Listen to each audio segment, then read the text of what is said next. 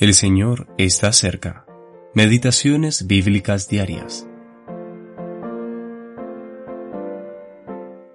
Aquel día cantó Débora con Barak, hijo de Abinoam, diciendo, Por haberse puesto al frente los caudillos en Israel, por haberse ofrecido voluntariamente el pueblo, load a Jehová.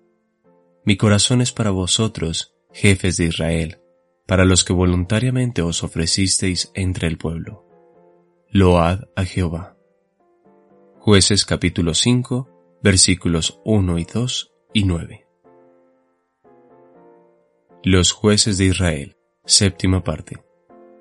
Débora y Barak, parte B. Un liderazgo voluntario y piadoso es un don de Dios que debe valorarse entre el pueblo del Señor.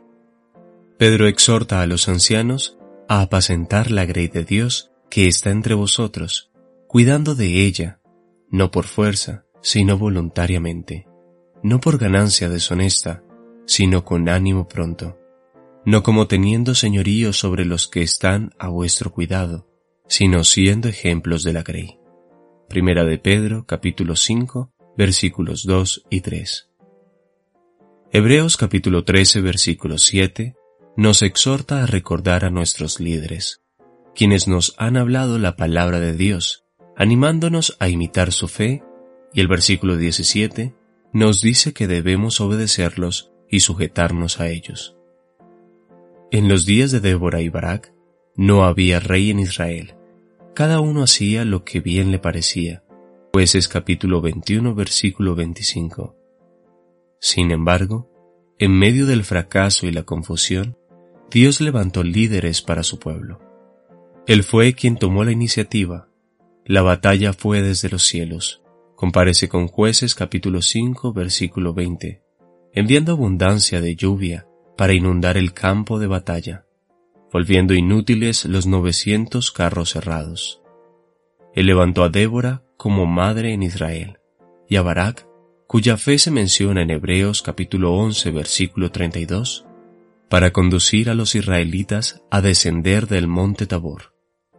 Y cuando leemos el cántico, podemos ver a los jefes de Israel o legisladores ofreciéndose voluntariamente y una tras otra tribu uniéndose a ellos. Cuando Dios levanta un liderazgo, Él espera que su pueblo lo siga. En el caso de Débora y Barak, muchos lo hicieron, y están mencionados en este cántico. Rubén, sin embargo, deliberó, pero no actuó.